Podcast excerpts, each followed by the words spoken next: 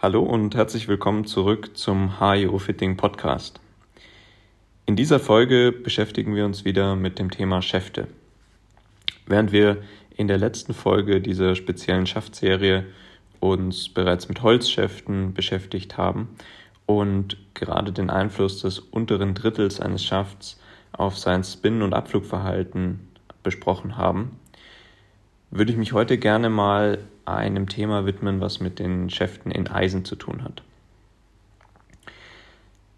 Bei Holzschäften kann man definitiv sagen, dass man eingespannt in den Roboter und in den Händen des Spielers eine gewisse Korrelation sehen kann.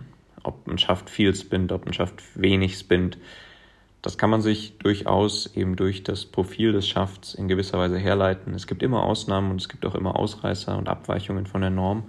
Das ist aber auch, glaube ich, das Schöne an diesem ganzen Thema. Trotzdem lässt sich hier noch relativ gut ein Muster erkennen. Bei Eisenschäften haben wir schon deutlichere Abweichungen von gewissen Normen, die man vielleicht kennt oder von denen man vielleicht ausgeht, dass sie wahr sind erkennen können und einige Erfahrungen sammeln können.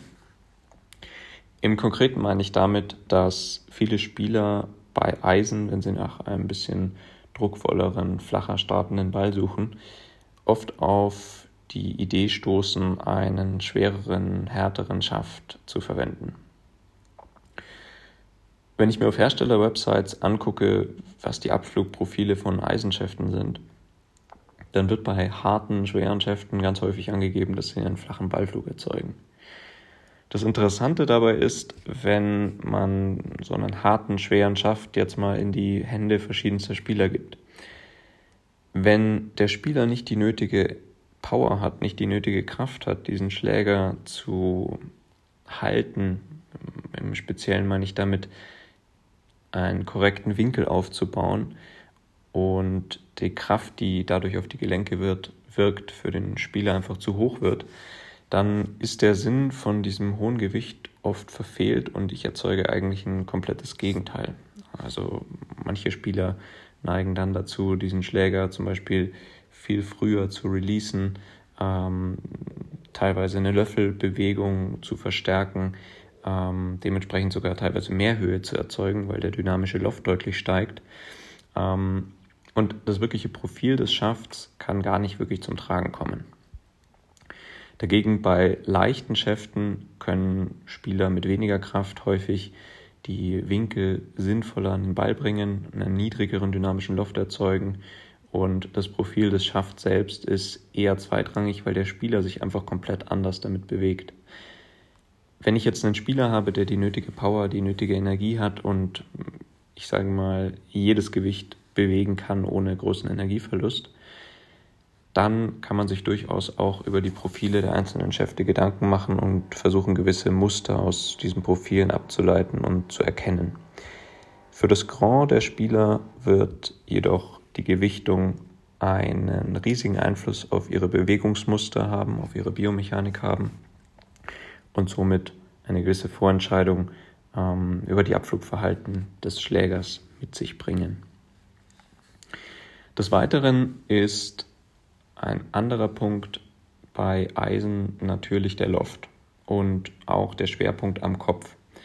Und bevor ich mir über das Profil von dem Schaft Gedanken mache, sollte ich immer erstmal prüfen, spiele ich für diesen Kopf, den ich gerade an meinem Eisen verwende, spiele ich dafür den richtigen Loft. Ich sage jetzt ganz bewusst nicht, spiele ich generell den richtigen Loft, sondern für den Kopf. Und was meine ich damit? Der Schwerpunkt an einem Kopf entscheidet auch sehr, sehr stark, wie dieser Kopf spinnt, wie er abfliegt etc. Wenn ich einen tiefen Schwerpunkt habe an dem Kopf, dann werde ich automatisch einen etwas höheren Abflugwinkel generieren, als wenn ich einen mittiger, also höher sitzenden Schwerpunkt an dem Kopf habe.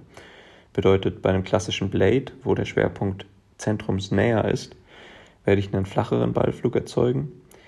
Bei einem Schläger, der einen sehr, sehr tiefen Schwerpunkt hat, also eine eher moderne Kopfform, werde ich automatisch einen höheren Abflug erzeugen. Und dementsprechend muss ich dann natürlich auch den Loft anpassen. Als letzter Punkt und auch als am geringsten ausschlaggebendster Punkt ist dann beim Eisen wirklich der Schaft gefragt. Man kann also insgesamt sagen, bei Schäften lässt sich das Thema Abflugverhalten nicht ganz so einfach zusammenfassen wie bei, bei Drivern. Und ich habe einfach größere bzw. interessantere Stellschrauben, über die ich noch mehr am Abflugverhalten drehen und verändern kann. Genauso gilt es natürlich auch beim Driver, dass der Kopf einen größeren Einfluss auf den Abflug hat. Trotzdem, wie schon eingangs erwähnt, kann ich beim Driver über den Schaft immer auch noch eine signifikante ähm, Unterscheidung herstellen, was ich beim Eisen nicht als grundsätzlich immer möglich bezeichnen würde.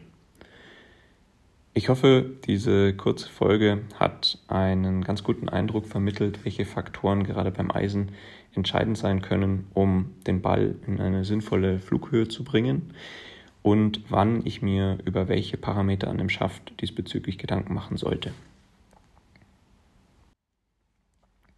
Wie immer, vielen Dank fürs Zuhören und bis zur nächsten Ausgabe unseres HIO Fitting Podcasts.